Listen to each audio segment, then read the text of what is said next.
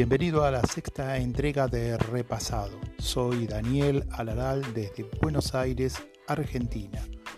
Te estoy invitando a que me envíes sugerencias, inquietudes, lo que quieras decirme a repasado2020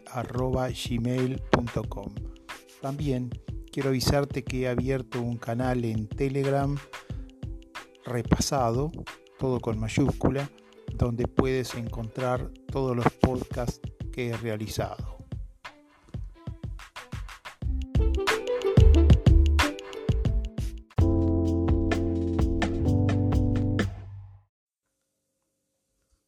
El tema de esta sexta entrega es el combate de la vuelta de obligado. Antes quiero advertirte que es un tema muy complejo, por lo tanto van a ser varias entregas para tratar de explicar todo este episodio.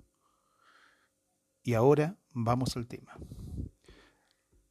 La vuelta de obligado es una batalla librada el 20 de noviembre de 1845 y es un hito en la defensa de la soberanía nacional.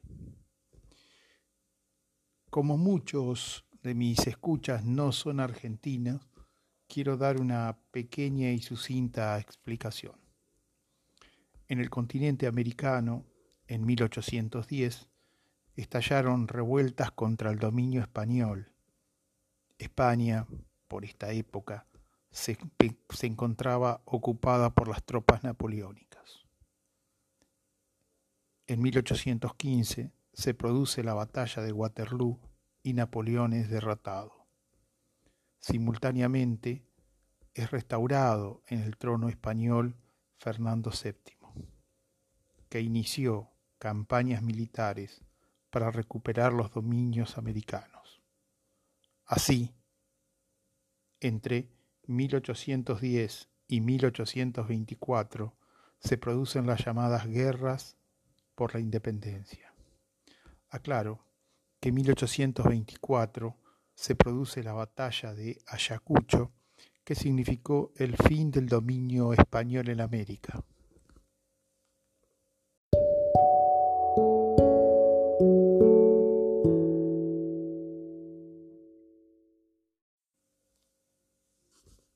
Simultáneamente a las guerras por la independencia surgen facciones que representan a los intereses de las clases poderosas. Algunas de estas facciones estaban conectados con los intereses comerciales británicos, defensores del libre cambio. Recordemos, Gran Bretaña está realizando la primera revolución industrial y necesita mercados donde vender sus productos.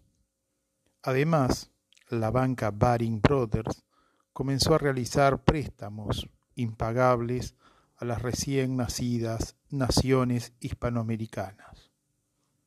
La cadena de oro británica reemplazó a la cadena de hierro española.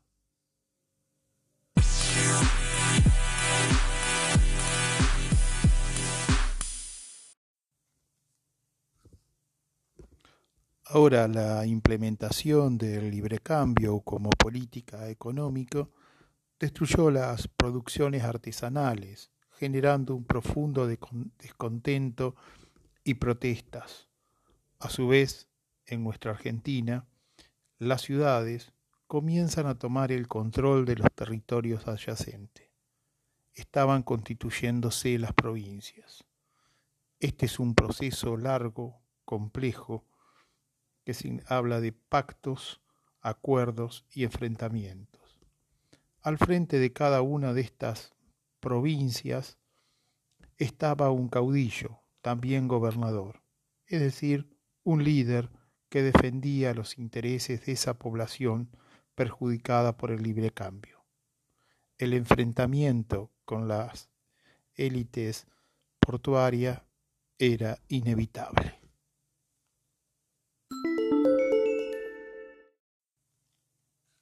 Como todos se darán cuenta, estos son procesos complejos, con avances y retrocesos, que estoy sintetizando y dejando de mencionar aspectos importantes.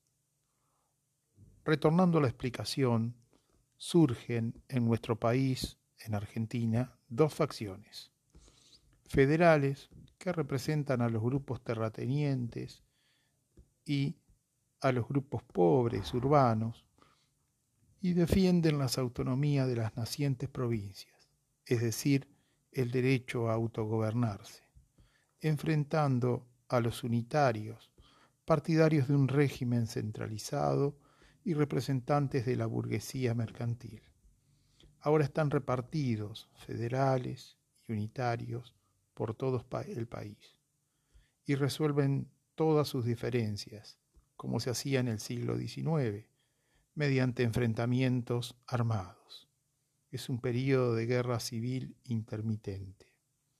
Algo similar sucede en la culta, refinada e iluminada Europa, que enfrenta oleadas revolucionarias.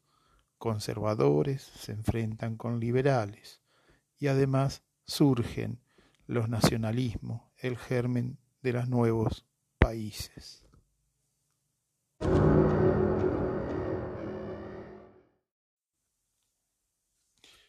Teniendo una idea del contexto, saltamos a 1845. En Argentina no existen autoridades nacionales, pero las provincias acordaron en otorgar la representación de las relaciones exteriores al gobernador de la provincia de Buenos Aires. Es decir, Argentina era una confederación y el gobernador de Buenos Aires se ocupaba de las relaciones exteriores. En este caso, era Juan Manuel de Rosas, un federal. Los unitarios, perseguidos, se habían exiliado en Chile, Bolivia, y el grupo más importante se había trasladado a la República Oriental del Uruguay. Residían en su capital, Montevideo.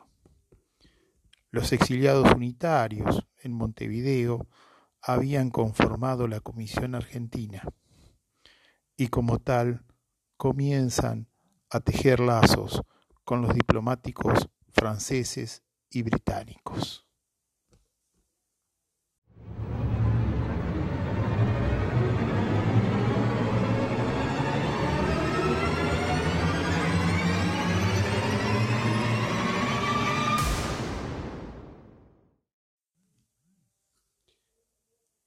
Debo desviarme para explicar brevemente la situación de, la, de Uruguay.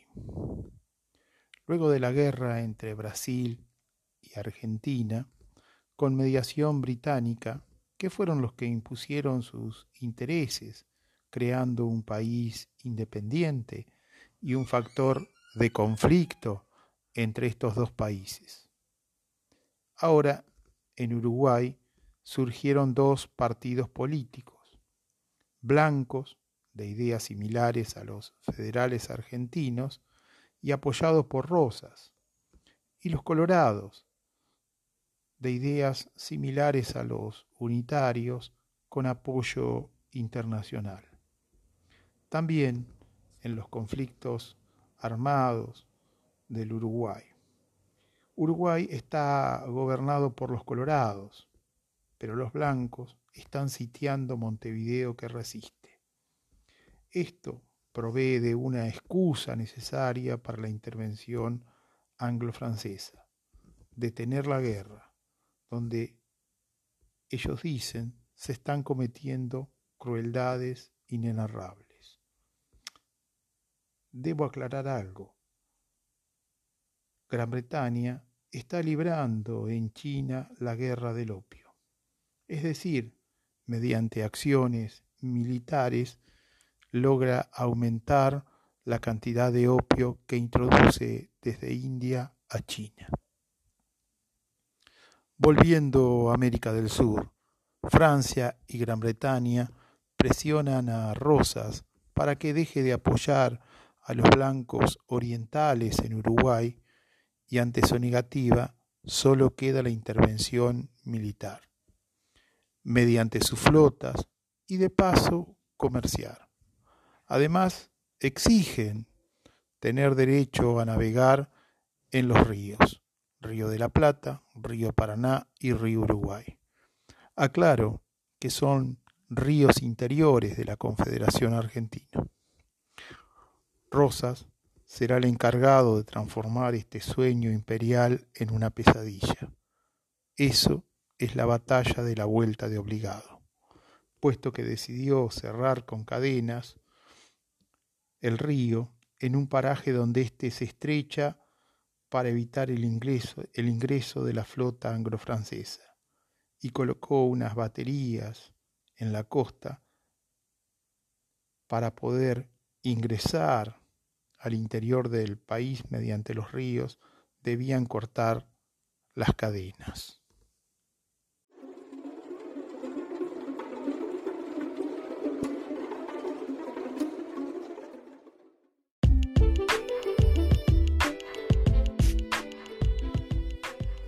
Aquí finaliza la parte 1.